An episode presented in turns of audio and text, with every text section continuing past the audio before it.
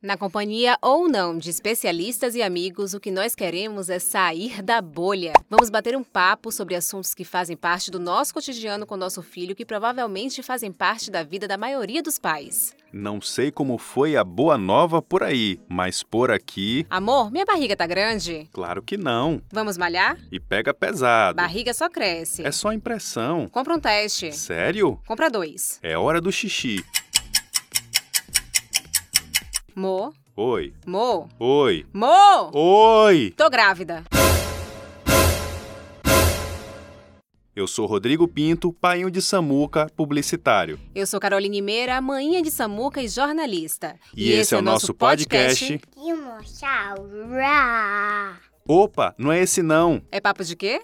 É papo de mãe e pai. Filhotinhos, bem-vindos mais uma vez e com um pouquinho de atraso. Deixa isso quieto, maninha. Começa agora o nosso Papo de Manhã e Painho. Vem com a gente. Começou! E hoje, a pedidos, nós vamos chamar um painho para o papo. Muita gente falou, tá na hora de chamar um painho. Só tem maninha? é? Pois é, Painho, cobranças. Mas a gente gosta assim, quando vocês participam e ajudam a gente a construir o nosso papo. Mas conta aí, de que é a bolha que vai somar a nossa hoje? Hoje vamos conversar com o painho de João Vicente, que um belo dia disse: Bora, pai, salvar o dia! O painho de João Vicente tem canal no YouTube, e-book, blog, faz uma live atrás da outra no Insta e está sempre empoderando os pais a se tornarem mais participativos na vida dos seus filhos. Para falar sobre paternidade, hoje vamos ligar para o João Paulo.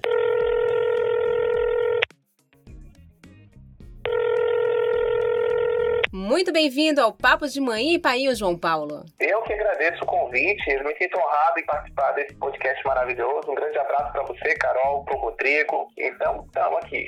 Hoje, como teremos um papo de painhos e manhinha, eu vou aqui intermediar essa conversa. E logo de cara eu quero saber como é que foi receber essa notícia, né? A notícia da gravidez. Conta aí, como é que foi a descoberta da gravidez, João? A descoberta foi assim, eu- foi muito próximo, porque a gente já estava planejando o João Vicente. Então, e, quando o Miro foi fazer o teste de farmácia no banheiro, eu estava esperando ela me dizer a resposta de sim ou de não, né? E, e agora, assim, a história realmente de, de eu querer ser pai é um pouco diferente, porque eu não queria ser pai, né? Quando eu conheci Miriam, eu não tinha intenção de ser pai. E aí, uma coisa que ela me falou, quando a gente começou a namorar, foi assim, ó, uma certeza que eu tenho na vida é de ser mãe. Se você não quer ser pai, a gente vai acabar agora aqui, cada um segue seu caminho. E eu falei, rapaz, que mulher é essa que me dá um desafio como esse? O fato de eu não querer ser pai não tem nada a ver do, do- alguma coisa relacionada a não gostar de criança, muito pelo contrário, eu adoro criança, mas era aquela, aquela era assustador você pensar numa responsabilidade, né? Porque quando você se torna pai ou mãe, você tem um, um- um laço eterno,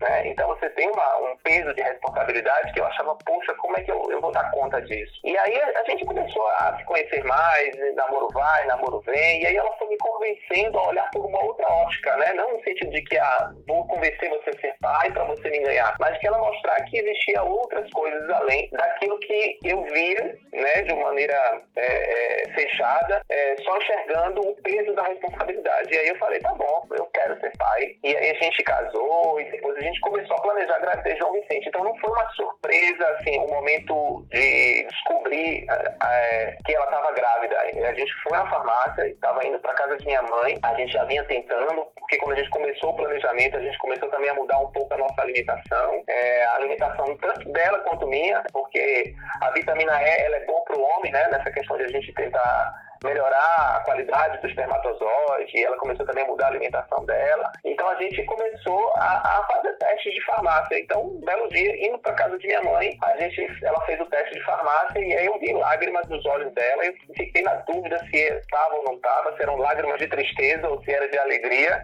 E ela falou, amor, deu positivo, tô grávida. Foi uma felicidade. É, ouvir aquilo é muito diferente do que você tentar, né? Fazer, tentar é, é, fazer o filho, tentar receber a notícia, é, não chega nem aos pés, né? Não chega nem aos 90% do, do ouvir, olha, tô grávida.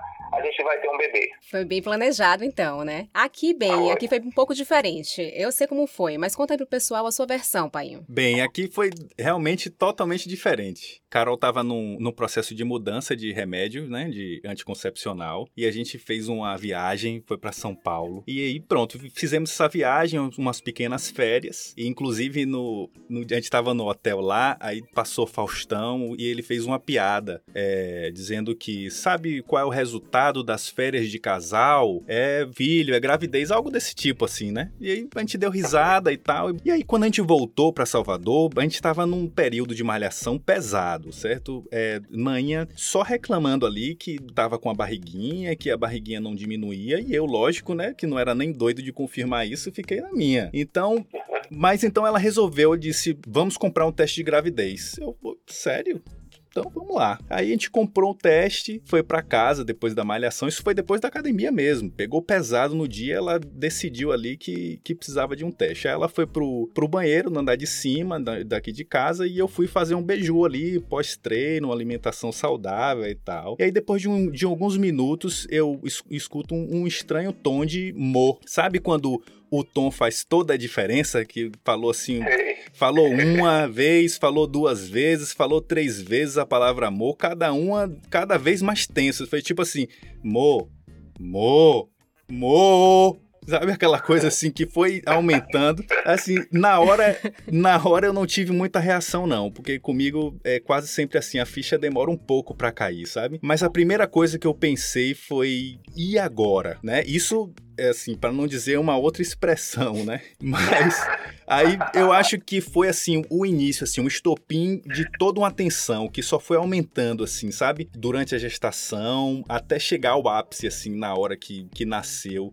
que eu vi a carinha dele assim pela primeira vez, realmente daquilo ali foi um, uma transformação, uma loucura. É, eu acho que essa descoberta é sempre uma surpresa para todo mundo, né? Mas para quem vive de fato a paternidade, eu acho que a mudança já começa aí. Sem dúvida alguma.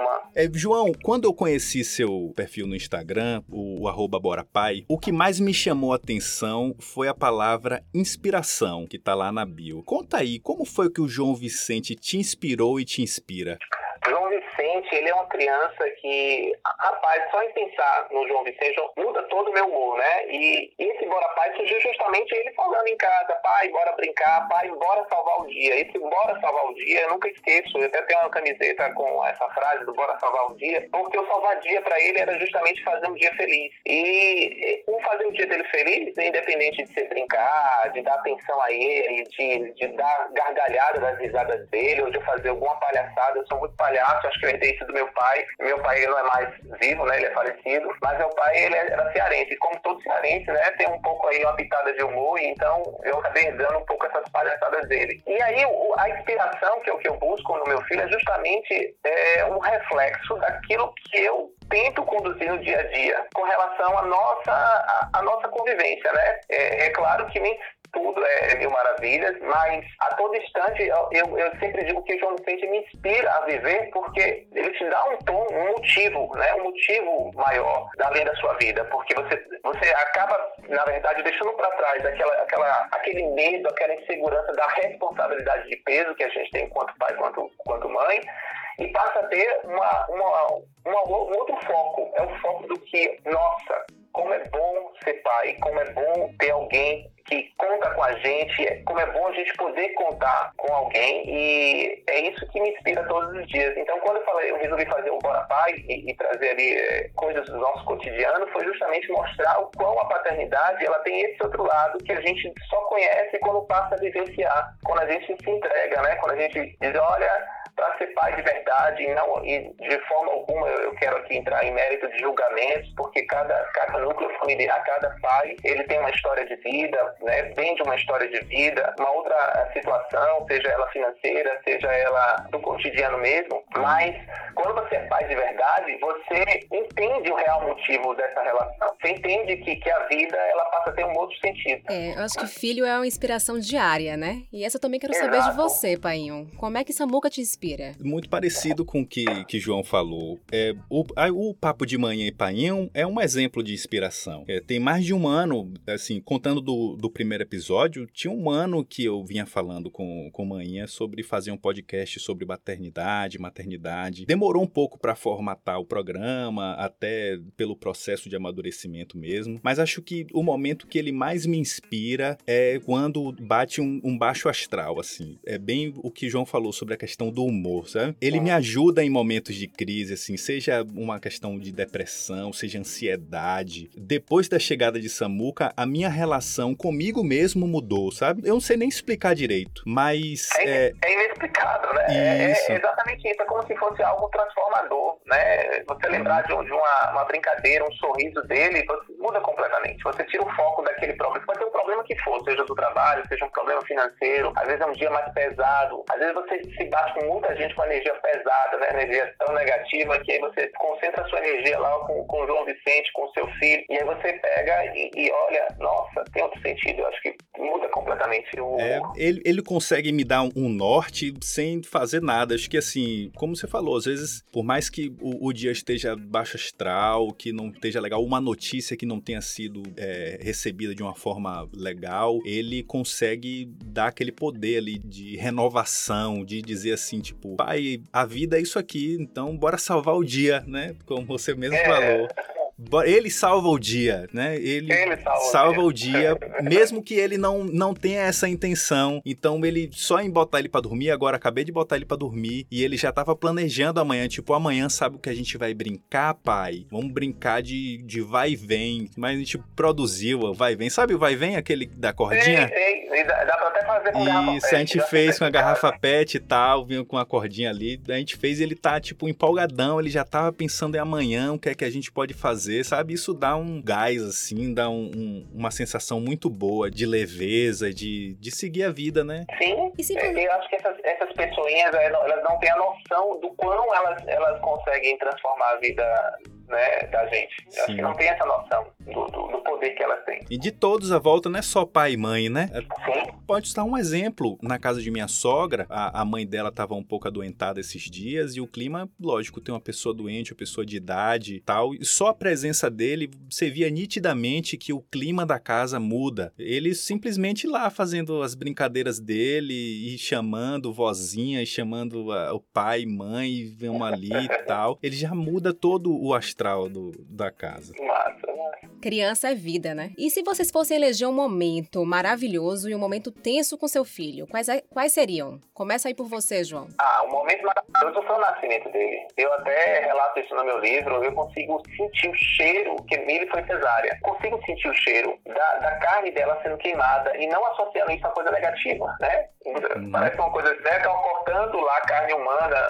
Sim. mas assim, o cheiro, até o cheiro me, me, faz, me faz me remeter a esse momento mágico, porque cai a ficha quando a gente recebe a notícia que vai ser pai, a gente se prepara, a gente se planeja, busca informação. É, agora está no tamanho de uma ervilha, né? Tenta, tenta aquele, todos aqueles cuidados que a gente passa a ter com a mãe, não que não tivesse outrora, mas é, o cuidado acaba dobrando, porque a gente tem ali a, a falsa impressão de que a mãe está fragilizada, né? No sentido não do fragilizado que a maternidade traz como peso, mas do fragilizado como se fosse um cristal. Mas quando tira a criança da barriga, quando ela vem ao mundo, eu acho que é onde a ficha, é quando a ficha cai de verdade. A gente diz, olha, saiu, não tem mais como voltar, não tem mais como guardar, olha, eu quero.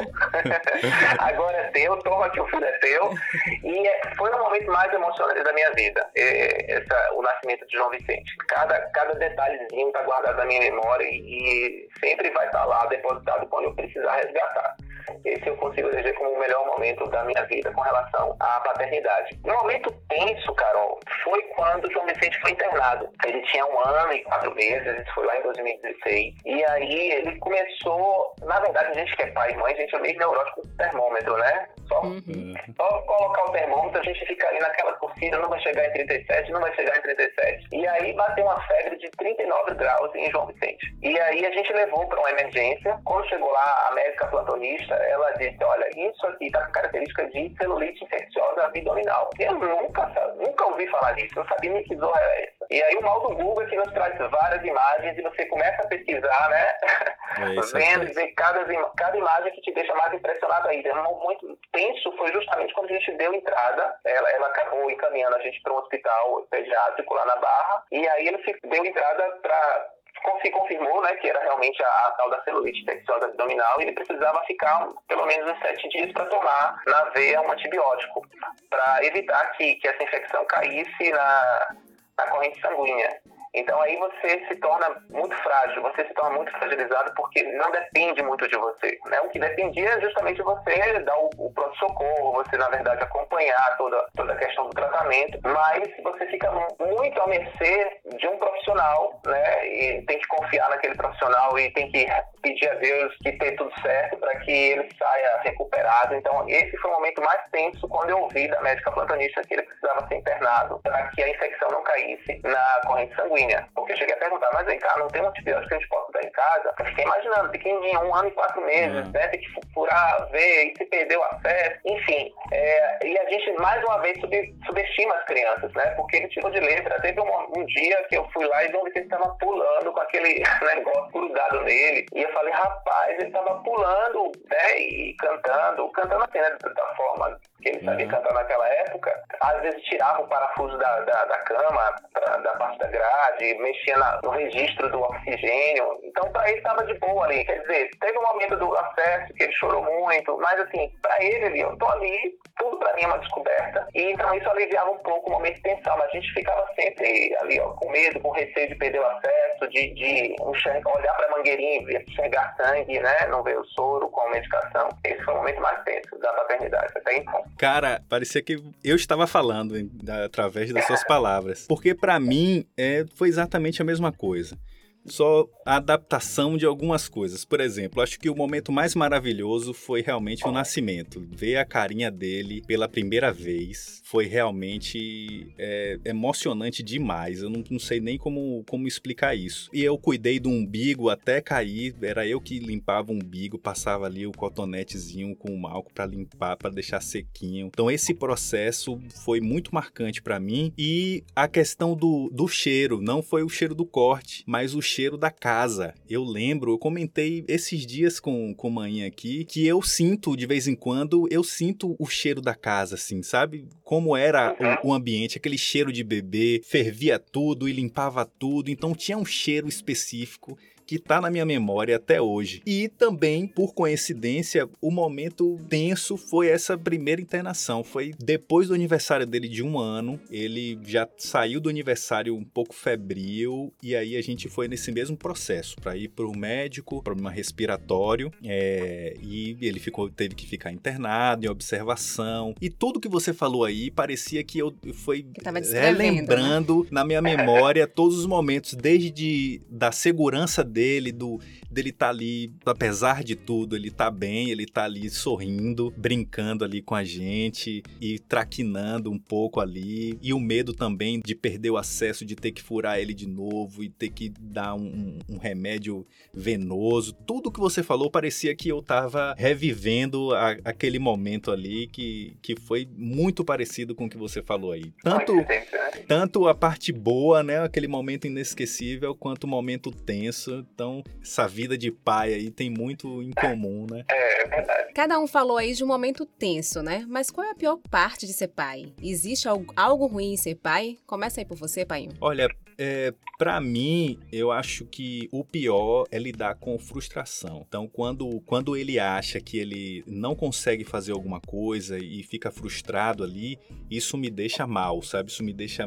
muito sentido. Eu, eu sei que é importante para o desenvolvimento dele, ele saber, né, essa, essa barreira, ele passar essa barreira, ele achar que não pode, mas depois descobrir que pode e por aí vai. Mas é muito ruim quando, quando ele chora e diz que ele, ah, eu não consigo, isso corta meu coração, assim, sabe? É um, é um momento que é ruim. Isso é um, um, uma coisa, assim, que eu poderia dizer, assim, que é uma, uma parte difícil, né? Uma parte ruim de ser pai é, é essa, lidar com essa frustração, porque, querendo ou não, a gente quer que ele tenha uma autoconfiança e que ele saiba fazer as coisas e tenha aquela coisa ali, né? Que a, nem, nem nós adultos, no final das contas, temos 100%. É isso mesmo. É, é, são tantas coisas que vem à minha cabeça, porque é o seguinte, a paternidade, ela tem esse lado muito bom, né? A gente, a gente se torna um ser humano melhor. eu sempre digo, digo isso para todo mundo. É, depois que eu me tornei pai, não que eu fosse uma carniça, né, um ser humano ruim, mas é, você vai se modelando, você se torna um ser humano melhor quando você se torna pai. Talvez porque a gente tenta buscar sempre coisas melhores para os nossos filhos, né, o meio ambiente que ele vai frequentar, a gente quer deixar um futuro bacana para ele, então a gente vai se moldando para se tornar uma pessoa mais empática, mais coletiva. E eu acho que o momento difícil é justamente quando a gente tenta é, explorar os exemplos, porque a gente, enquanto pai, a gente tem muito assim, de, exercer o papel da autoridade, não do autoritarismo, né, mas da autoridade no sentido de que, olha, é, refrigerante é ruim, não é legal, né? Ah, mas você está bebendo refrigerante. Então, é difícil quando você fala algo que você, olha, você saiu daquela sua fala, você deixou de ser coerente com o que você está dizendo que é ruim tomar refrigerante, mas você toma refrigerante. Não é impossível, você tem que se moldar. Eu acho que uma das coisas que a gente precisa aprender enquanto pai e enquanto mãe, e essa é uma parte difícil, porque a gente muda também o comportamento. Porque a mania, enquanto baiano, sem falar porra, né? E, e aí, é, eu, eu, evitei falar muito é, é, o porra, justamente porque eu já dizia para os jovens que isso é um palavrão, e, e assim, mas você está falando, então assim, vou me policiando. Então, a parte difícil da maternidade é justamente você alinhar o seu discurso com o seu comportamento, com o seu exemplo.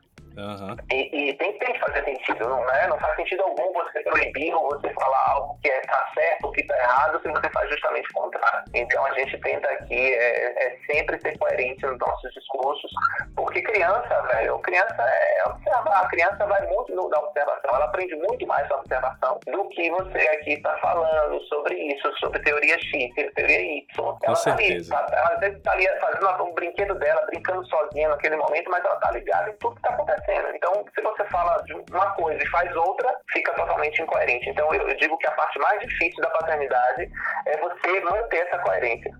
É aquela história do faço o que eu digo, mas não faço o que eu faço, não cola, né? Não cola, não cola, não. Enquanto você é pai e mãe, você tem que, tem que, tem que é, como é que eu posso dizer, se moldar né? É um desafio. Você escolheu ser pai, você escolheu ser mãe. Claro que tem alguns casos que não há essa escolha de maneira tão desejada, mas é, é, é, a partir do momento que você se torna pai, se torna mãe, você, você, tem que se dedicar de algumas coisas. E por que não mudar o seu comportamento, já que você está querendo plantar aquele discurso para o seu filho? Não é verdade. E qual o conselho, ou melhor, qual a dica que vocês dariam para os painhos novatos? Aqueles que já estão grávidos ou os com filhos recém-nascidos? Conta aí sua dica, João.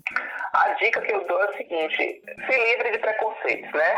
E ao mesmo tempo, é, eu estava batendo um papo essa semana com, com um amigo do grupo dos pais, e a gente estava falando muito dessa questão. Para ser pai, você precisa estudar o máximo de informação que a gente possa ter enquanto pai, né? Exercer a função de pai é interessante. É claro que a gente precisa fazer um filtro ou outro, mas se interar de informações que te digam o, o comportamento naquele núcleo familiar influencia até no momento que a criança está na barriga. Vocês, certamente vocês vão lembrar de momentos aí que, você, que o Rodrigo conversava com o filho de vocês da barriga e que isso foi criando já um afeto desde aí. Então, o que eu falo para os pais de primeira viagem né, é o seguinte: olha, não tenha medo de arriscar em alguns momentos, tente buscar mais informação do que é ser pai, além daquele, daquele preconceito que a gente tem de que a paternidade está muito baseada só na, em ser um provedor do lar. Ele precisa se envolver, ele precisa botar a mão na massa, assim como a mãe, porque não dá para a gente deixar essa carga toda para as mães. Então, tem que se interar sobre isso. Saiba que ser pai não é apenas dizer, olha, eu tenho um herdeiro, eu tenho um filho, eu tenho total responsabilidade sobre ele. E, é, e quando eu falo dessa questão do se arriscar, é porque quando eu fui dar o primeiro banho de João Vicente, eu tinha medo de quebrar ele. Eu achava que era uma coisa assim, uma slime, sabe? Slime.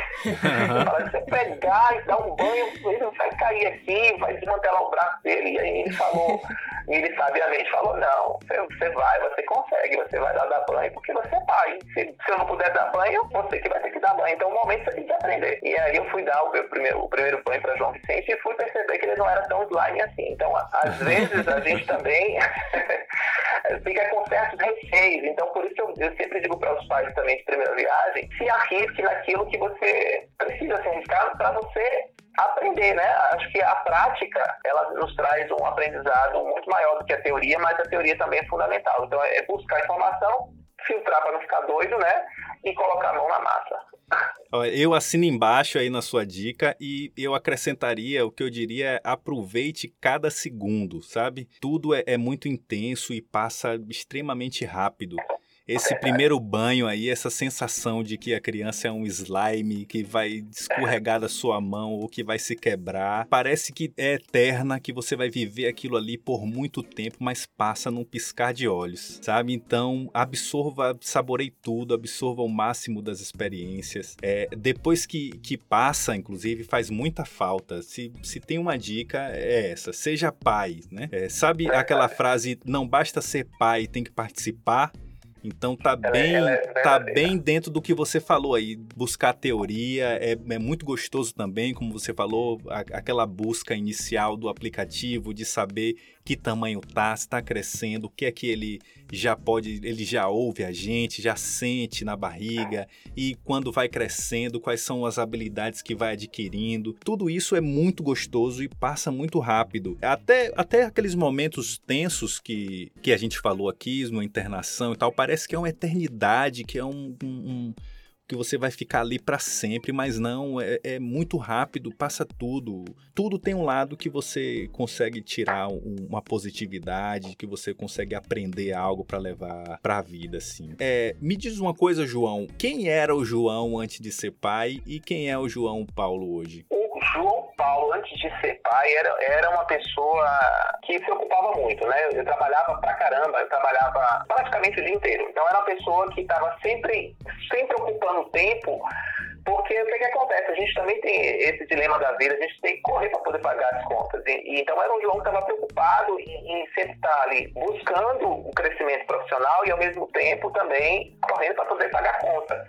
E aí quando você se torna pai, você fala assim, calma, você não pode ser também tão escravo assim do dinheiro, né? Não que, que eu sou, não que naquela época fosse rico, longe disso, mas você passa a ter uma, um outro olhar sobre o aproveitamento do seu tempo, sobre a sua vida. E aí quando comecei a ser pai, eu comecei a diminuir inclusive minha carga horária para dar aula, porque eu comecei a falar, nossa, tudo bem que a gente precisa agora pagar mais conta porque tem filho em casa, mas também eu não posso ser escravo do dinheiro, porque senão eu vou deixar justamente o que você acabou de falar, Rodrigo, passar despercebido, né, essa vivência, o crescimento dele, de estar mais tempo em casa. Então, o João, nesse sentido aí, o João, hoje, ele dá mais importância àquilo que tem importância, que é a vida. E, e- e como eu falei lá, lá na frente, lá no iníciozinho, falando que eu me tornei mais empático. Então, por exemplo, você passa a entender também quando você encontra um pai, uma mãe, uma criança está fazendo birra. E, e então a gente, às vezes, quando a gente não é pai, a gente fica julgando, olha lá, a criança fazendo birra, olha lá. Pai e a Hum. mãe, pelo amor de Deus, não educa essa criança. E aí quando você se torna pai, você vê, não, o meu também faz birra. Então eu não vou jogar pedra, né? Se eu tenho também um vidro, um pedaço de vidro. Então você passa também a ser empático, passa a ser mais empático, passa a reforçar os seus valores enquanto cidadão. Então o João de hoje, eu, eu acredito que é um João muito mais feliz. Eu, eu não consigo me imaginar mais, Rodrigo, um João não pai. Né? Eu, eu sou uma pessoa totalmente diferente e, e sempre buscando a minha melhor versão. Eu acho que a paternidade ela nos dá essa oportunidade de a gente estar aprendendo diariamente. É um, é, um, é um processo de aprendizagem que até enquanto Deus quiser vai estar acontecendo porque a gente vai se mudando. Né? É aquela questão, olha, a gente molda o nosso comportamento porque não está alinhado com o discurso, a gente entende que o seu filho vai estar inserido nesse mundo, então a gente quer um mundo melhor para poder ele não sofrer mais adiante. Você passa a entender também as dores das outras pessoas, os problemas que os pais e as mães também vivenciam. Então, assim, você passa também a, abdicar de algumas coisas, né? E, e, eu até me tornei, eu até pensei assim, rapaz, eu acho que eu me tornei um velho, porque assim, eu era um cara que fazia muito, muita farra, de ir pra show. E aí não é um fato de que, ah, não vou pra show porque agora eu sou pai, é porque passa a não ter muito sentido. É claro que eu e Emília, eu e Emília, quando a gente tem algum, alguma coisa, né, de, de, de, ah, uma lavagenzinha, um carnaval, a gente vai, a gente gosta, mas o foco muda, não faz muito sentido, entende? Então, assim, ah, você fica já pensando, poxa, amanhã de manhã cedo, João Vicente está acordado, virado em 70, deve ficar até tarde. Então, assim, passa a ter o sentido, mas não é um fato de que, ah, não vou mais porque agora eu sou pai. Porque às vezes tem isso, você ouve dos amigos, ah, você depois você tornou pai, você não, não, não, não, faz mais. Ah, não é isso, aqui o, o foco muda. Você, ah, o que tem, o que passa a ter As valor prioridades, é outra coisa. né? A prioridade, exatamente. É verdade. Eu, eu, olha, João, já me arrepiei aqui várias vezes porque eu me identifico muito com, com sua fala. Então, Massa, é essa coisa mesmo. Eu acho que antes de. O, o, Rodrigo, antes, se importava muito com poucas coisas. Quando algo não dava muito certo, sei lá, uma sensação de frustração, digamos assim. E isso me remoía muito tal, e me preocupava muito com coisas que não tinha, não fazia o menor sentido essa preocupação. E hoje, por mais que eu venha me preocupar, meio que supre assim. Eu penso logo em Samuca ali, vem Samuel na cabeça, eu fico pensando nele, no que eu posso fazer com ele, o que é que eu posso agregar a ele, o que é que ele agrega a mim. E isso me traz uma positividade. Então, acho que o que mudou em relação a, a ao Rodrigo de antes e ao Rodrigo de agora, acho que foi essa, essa positividade ver a vida de outra forma e, como você mesmo disse, é, as prioridades. Então, acho uhum. que tem outras prioridades e que a gente deixa as outras coisas que antes encanavam a gente deixa de lado. E a gente vai no, numa festa hoje para falar de filho. Chega lá na festa, em vez de curtir a festa, a gente fica falando, pô, mas Samuca fez isso, o que é que a gente vai fazer com ele amanhã? O que é que. a gente fica falando do filho, né? E pensando, né? Quando é alguma coisa que ele poderia estar presente, e fica pensando, pô, ele poderia estar aqui, ele ia fazer isso, ia curtir aquilo e, e, por aí vai, né? Rodrigo, a gente fez uma viagem, deixa eu contar rapidinho essa aqui. É, pra Gramado, eu e Mili. Foi, um, foi uma, uma espécie de segunda lua de mel. Foram quatro dias em Gramado e aí João Vicente ficou na casa da Dinda, porque ele é, um, é uma casa que ele tem muito costume e a avó dele também tava. Só que meu irmão, quando a gente chegou no aeroporto, acho que a gente tinha vontade de cancelar a viagem, porque a Mili já, já chorava, e Mili é uma manteiga, então já chorava. E aí, poxa, a gente o João Vicente. Eu falei, mas olha, vamos aproveitar. E aí eu tentava, né? Vamos aproveitar essa viagem, só vai estar só nós dois, não sei o quê. Mas, cara, a gente chegou em Gramado, a gente tentava enxergar a metade do copo cheio no, no positivo, né? Do que uhum. ficar enxergando só esse fato do João Vicente não tá aqui. Até que minha cunhada falou, ah, vocês já estão aí, ele tá aqui, não tá nem lembrando de vocês. Se distraiam, depois que vocês voltarem, vocês vão, vão matar a saudade dele. E aí a gente evitava até os passeios que fossem passeios relacionados a... que tinha muita criança, uhum. mas, é, é, rapaz, é, é, aquela coisa, né? Mesmo uma, uma, uma viagem como essa, de, de aproveitar, a gente aproveitou, claro, mas nosso pensamento sempre estava dele, né? Então, quando acordava, olha, João Vicente aqui já tinha acordado a gente pra gente levantar e tomar o café no, da manhã. então, assim, é, é isso. A gente vai pra festa, vai falar de filho, a gente vai pra viagem, vai falar de filho, a gente, quando não tá, a gente vai pensar nele. É, é muito massa. Eu, eu gosto muito de ser pai. É muito bacana. Eu acho que ser mãe e ser pai é o sentimento mais intenso que a gente pode viver, né? E, é. E que bom bater um papo com dois pais que estão desfrutando tanto da delícia de ser pai. É isso, João. Esse aí foi o Papo de Mãe e Painho. Obrigada por participar do nosso papo. E um, Eu grande, um grande abraço para você e para sua família linda. Muito obrigado, Carol. Muito obrigado, Rodrigo. Adorei o convite. Um grande abraço para vocês, para o Bora se encontrar quando toda essa, essa, essa loucura passar aí de, de pandemia para os nossos filhos se conhecerem. É, e é isso, eu agradeço. Só tenho que agradecer. Me senti muito honrado pelo convite e adorei o papo, viu? Valeu, JP. Qualquer coisa é só gritar: bora, pai! Bora! Valeu, meu querido. Um abraço. abraço. Tchau, tchau. E aí, painho, depois desse papo de painhos e manhinha, a gente fica por aqui? Calma, tem mais uma bolha para somar. Eu pedi para o painho do Leonardo e do William mandar um pequeno áudio pra gente. Ele é especialista em comunicação inteligente com filhos e tem um conteúdo bacana no arroba pai fora de série, lá no Instagram. Gerson Kawa, pra você, qual a importância e influência do pai na vida dos filhos? Olá, Rodrigo, tudo bem? É bom, respondendo a sua pergunta, na minha forma de ver a paternidade, a importância, a importância e a influência do pai, ela é exatamente igual à da mãe. Aí por que isso? É, até pouco tempo, é, é, claro que a mãe ela sempre foi muito vinculada aos filhos, pelo fato de é, gerar o filho né, ela ter esse vínculo físico né, com o filho, amamentar também. E, uns anos atrás, a mãe cuidava do filho, né, ah, só cuidava do filho, vamos dizer assim. E o pai só trabalhava. Só que essa cultura, ela vem de décadas e assim, não é de uma hora para outra que isso muda. Porém, hoje em dia, é, muita coisa mudou e tem muitos pais que estão separados, né? Pai que eu digo é o pai, né? Que eles têm a guarda dos filhos e é muito legal ver isso, né? Porque o pai, ele quando ele faz esse movimento de ir na justiça e querer a guarda do filho é porque ele tem um protagonismo aí nos filhos. Ele quer conduzir essa paternidade, ele quer ajudar o filho. E isso é muito legal, né? Porque esse pai ele tem essa consciência de que na formação dos filhos ele é muito importante. E eu vou além até. Em determinado período da vida dos filhos, o pai é até mais importante que o da mãe. Por quê? Porque o pai ele tem essa questão simbólica e prática também de levar os filhos para a vida. É quando os filhos eles vão para esse mundão, certo? E vão encarar esse mundo sozinho. E de que forma eles vão encarar isso? De tudo que eles tiveram na formação deles. Quanto eles são resilientes, quanto eles têm confiança em si mesmos, quanto eles têm autoestima elevada. Então, o pai tem muita influência sobre isso. Basta ter conhecimento né, um interesse e essa consciência de que ele é totalmente influente na formação dos filhos. Essa é a minha visão. Então, obrigado pela oportunidade e um abraço a todos. Painhos, sejam um pai, mas sejam de verdade. Se entreguem, se joguem. Seja por ter tido um pai presente ou simplesmente por não ter tido um pai, façam a diferença na vida dos seus filhotes. Eu tenho certeza que não haverá arrependimento. Vamos conversar? O papo não acaba aqui nesse episódio e continua lá no nosso perfil no Instagram e no Facebook. Acesse lá, arroba Papo de Manhã e Painho e conte algo que tá rolando com você também. Para você que ouviu até aqui, obrigada pela audiência. Ouça agora uma carta para Samuca. Pra mim foi. Para você, meu filho. Filho, eu quero te agradecer. Agradecer por me ensinar. Eu não sabia que um sentimento poderia ser tão forte e aumentar a cada dia.